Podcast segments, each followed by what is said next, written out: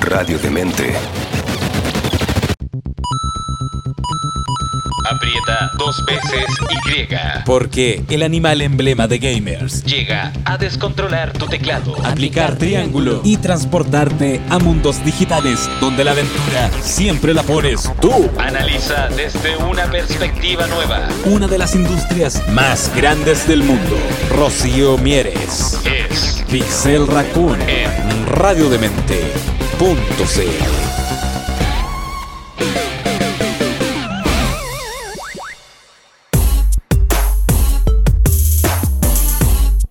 Hola Lewis, ¿cómo están? Espero que estén todos muy bien. Soy Rocío Mieres, puede ser que me conozcan de internet y redes sociales como Investigadora, porque soy una Chio y suelo hacer investigación. Dicen las malas lenguas por ahí que soy socióloga especializada en videojuegos. Yo insisto en que he seguido el mismo recorrido que todos los millennials y solo elegí un espíritu animal que resultó ser un mapache bastante nerd y que eso ha sido lo que ha sucedido. Bueno, sean muy bienvenidos a un nuevo capítulo de Pixel Raccoon en donde hablamos de distintas temáticas en relación a videojuegos que van desde eh, por qué nos gustan los videojuegos, lo que nos ayudan en pandemia, los recuerdos de la infancia, por otro lado sacar el crítico que tenemos adentro, discutir sobre formas de producción de videojuegos, calidad de la producción de videojuegos, qué es lo que está pasando en la industria y también un poco que es con lo que yo me siento más a caballo, que es qué es lo que dice la ciencia y qué es lo que dice la academia al respecto de todas las temáticas en relación. Así que nuevamente sean muy bienvenidos.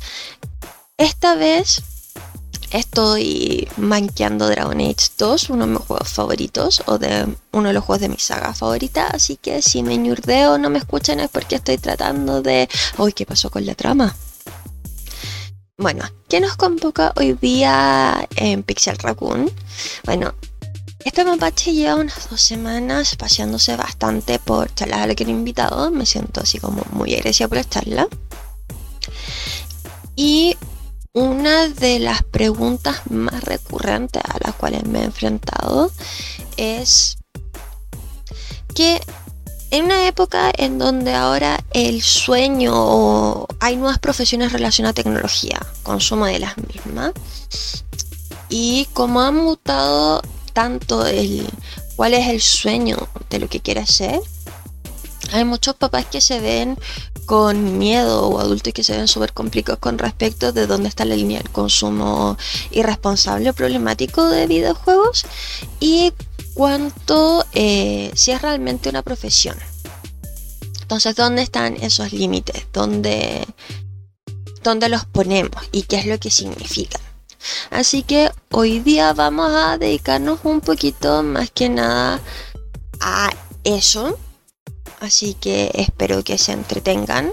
Puede ser que me hayan escuchado hablar de esto varias veces. Pero bueno, intentemos en este nuevo formato. Bueno, vamos a partir primero por un tema de lo que es en relación a la adicción a los videojuegos. Nuevamente yo les recuerdo que no soy psicóloga, yo soy socióloga me dedico a difusión científica y investigación, por lo tanto tengo un conocimiento aproximado de varias cosas y en este caso es qué es lo que dicen eh, a través de metaanálisis profesionales de las distintas áreas con respecto a lo que es la adicción a los videojuegos.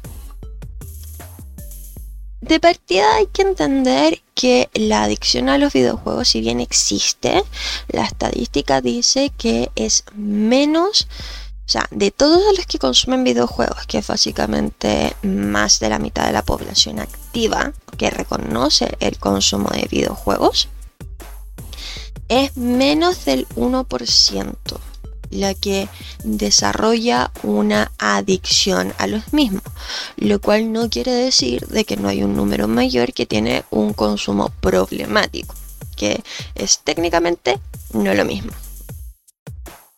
Posteriormente tenemos eh, la adicción como tal a los videojuegos. Y es una adicción que es conductual, no es una adicción química, como varias veces se, se ha pensado o se trata cuando aparece gente en la televisión de distintas áreas, un poco más tradicionales con respecto a los consumos de tecnología y por lo tanto con un poco más de miedo que dicen que jugar de videojuegos es casi como meterte un shot de heroína. No, no funciona igual el cerebro.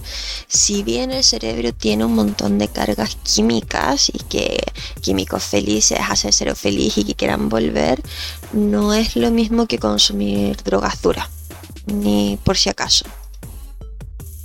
Lo que sí hay una adicción que es de tipo conductual, que termina siendo de no poder dejar de repetir la misma acción y una pseudo racionalización con respecto a la misma. Es mucho más parecido a lo que pasa con los ludópatas, pero sin necesariamente el aspecto de apostar dinero, aunque sí muchas veces hay un tema de gastos en lootbox, que ahí hay otra como de las, digamos, eh, como discusiones. Eh, al respecto. Ya después de eso, eh, entramos a, otra, a otras discusiones, que es cuando, cuando consideramos que hay una adicción a videojuegos porque eh, han habido muchas discusiones, sobre todo con la Organización Mundial de la Salud en su parte de eh, qué es lo que se entiende como adicción a videojuegos. Porque su definición es, es un poco bastante amplia al respecto. Espérame, le voy a poner ataques a Merrill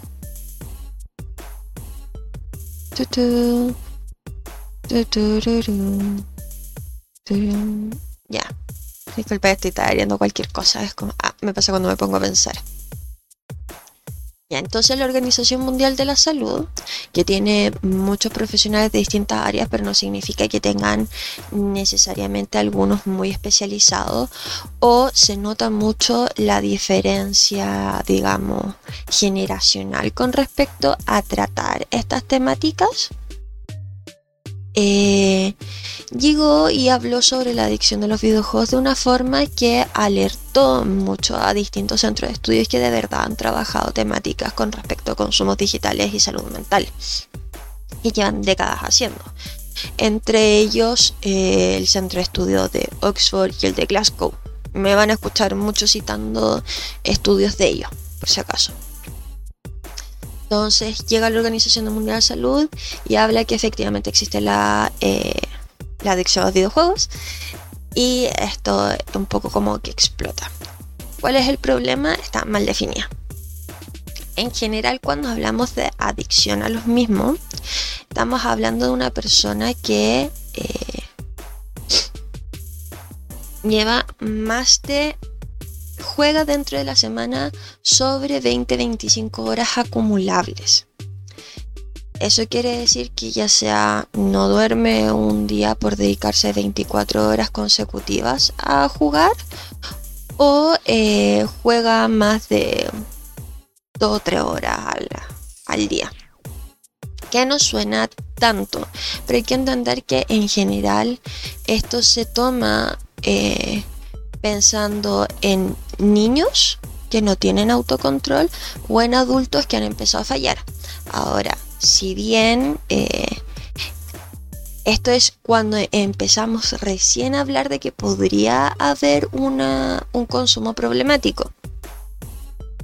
Eso no significa que sea eh, solo eso lo que se utiliza para eh, diagnosticar. Sabemos que diagnosticar cualquier problema de salud mental es bastante más complejo de que simplemente decir una cantidad de horas. Entonces empezamos a hablar de que realmente hay personas que están desatendiendo eh, eh, otras actividades que podrían que podrían estar siendo necesarias, que significan, por ejemplo, no asistir al trabajo, no cuidar a los hijos, no dormir en las noches, eh, no alimentarse y usualmente está unido a la sensación de que debes consumir el juego o dar ataques de ansiedad y la sensación de no poder parar. ¿Es lo único? No. Eh, pero eh, ahí recién podemos estar, empezar a hablar de que se podría necesitar un diagnóstico diferencial al respecto. Después de eso tenemos lo que es el consumo problemático. Y el consumo problemático en general está relacionado no que haya un problema con el...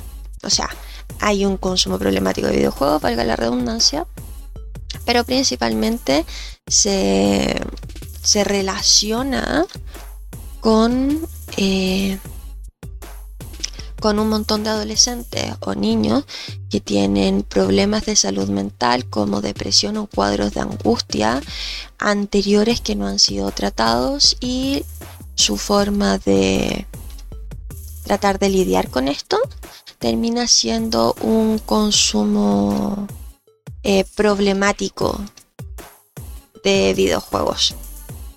Eso quiere decir, en vez de caer en conductas más tradicionales que podrían ser consumo de alcohol, drogas o incluso las autolesiones, se termina se termina accediendo a una cantidad demasiado alta de horas de juego. A ver, matando a ese tipo. También hay que entender que mucho de lo que se habla en relación a videojuegos tiene que ver con el acceso según edad a los mismos, principalmente por el tipo de contenido, así como se hace con la televisión y las películas. Y hay muchos padres como que no saben leer el RGB o el PEGI y le terminan dando acceso a juegos eh, indebidos o inapropiados a niños muy pequeños, como el caso del GTA V a niños de entre 6 y 7 años. Entonces, tenemos por un lado eso. ¿Qué, qué es lo que se hace? ¿Qué, ¿Qué resolvemos al respecto? Bueno, hay todo un tema también de eh, utilización de videojuegos pasa también de padres que preguntan, pero ¿por qué mi hijo no quiere no quiere hablar con la familia? No, no va a jugar pichanga, no va al parque, se dedica solo a estar con los Nintendo. Bueno, pasa para muchas personas o muchos niños que finalmente lo que sucede es que el ambiente familiar o el contexto en el que están fuera de la realidad virtual termina siendo agresivo con ellos de tal forma que se trasladan a espacios digitales en donde se encuentran con gente como ellos. ¿A qué me refiero con gente como ellos? Es que se encuentran con personas que son capaces de conversar con ellos, de entender su identidad y no generar necesariamente eh, interacciones que sean violentas e invalidantes al respecto. No con toda la parte de internet, no con todos los, ¿cómo se dice? Eh, PPP, no en todos los fan club y etcétera, pero sí terminan generando comunidad y esas comunidades terminan siendo muy validantes al respecto de eh, quiénes son y cómo presentarse. Y pasa mucho con chicos que tienen eh, estéticas alternativas o que son parte de la comunidad LGTBQ. Por lo tanto, muchas veces no es que los Nintendo o el Internet te estén quitando los hijos, sino que hay algo en el entorno que no se está viendo y que termina siendo agresivo. Y la forma de autocuidarse es un poco encerrarse en este espacio donde se puede encontrar con gente. Es problemático Sí en el sentido de que hay personas que son mucho más vulnerables y siempre va a haber gente que esté depredando, buscando a gente vulnerable para poder aprovecharse de ella, como lo que puede pasar con el grooming. Es un poco la misma lógica que pasa con las personas que caen en sectas y personas que caen, bueno, en relaciones agresivas en otros espacios porque la tienen normalizada.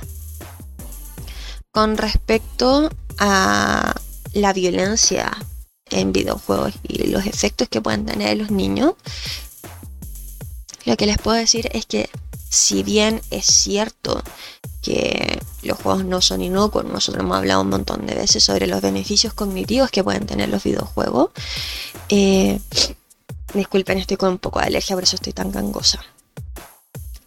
Los beneficios cognitivos también pueden haber problemáticas en relación al tipo de contenido que se consume, principalmente cuando no hay un adulto responsable u otra persona que medie de forma correcta y sana los contenidos cuando ya te encuentras con ellos.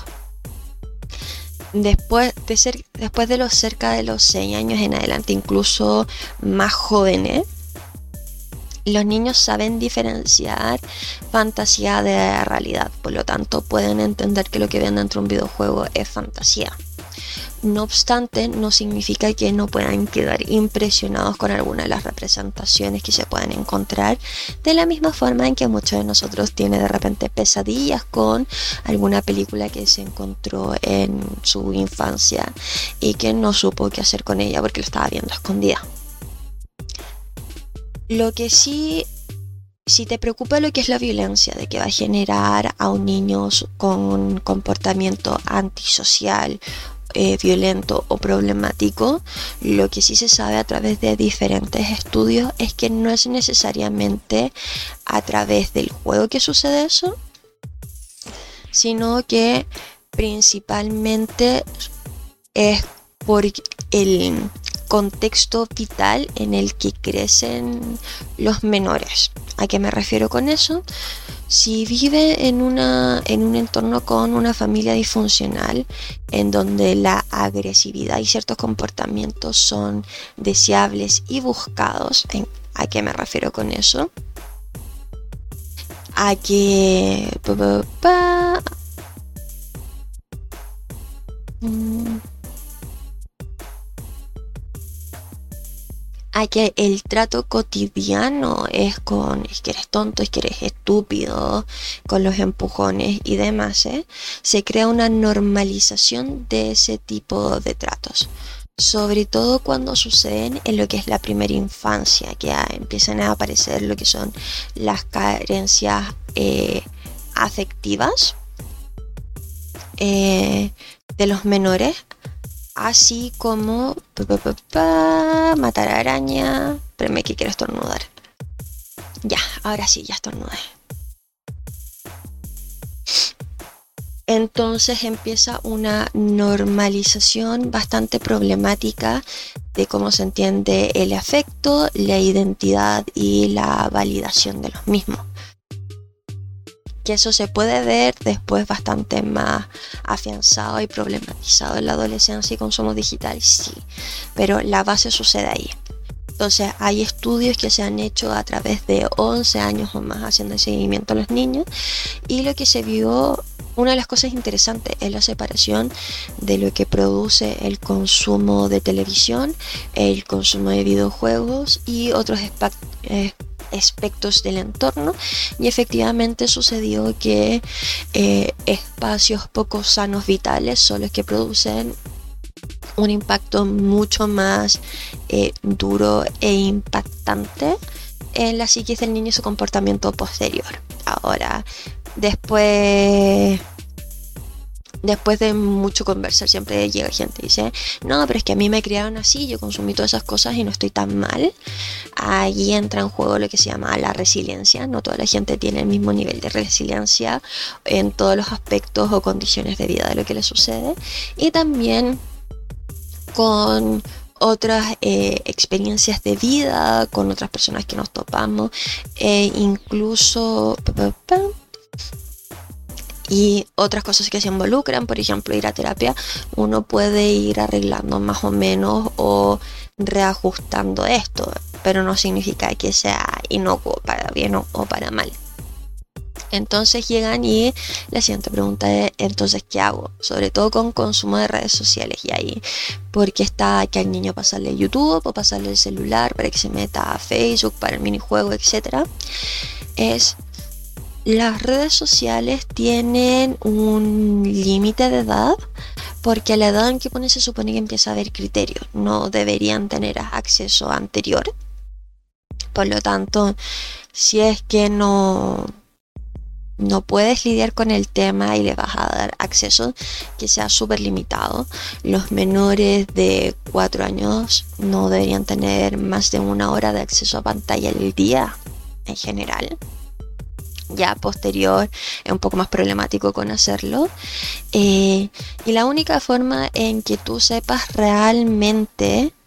Eh, oh, porque Adelina está enojada conmigo, yo.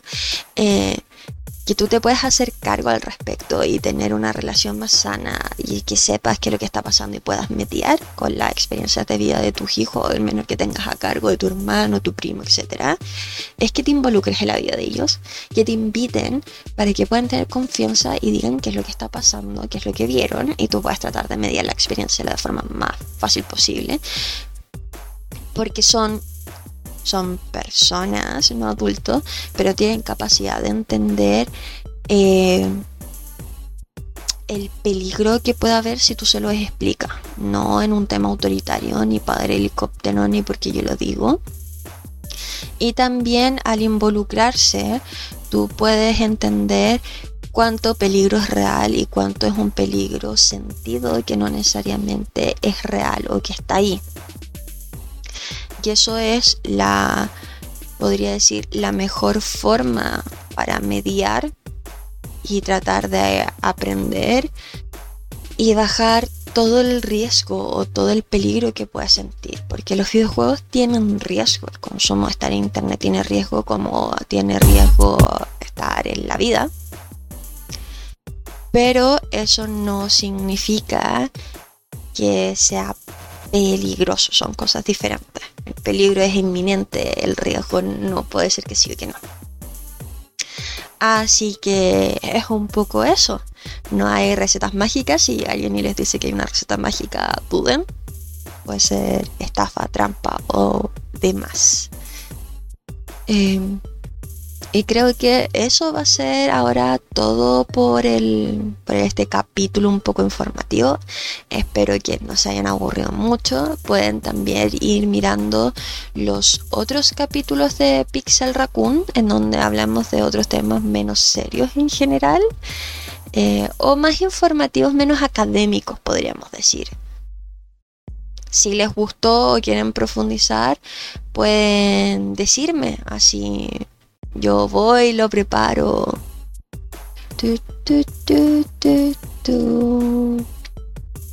lo preparo con gusto para ustedes. Así que pueden...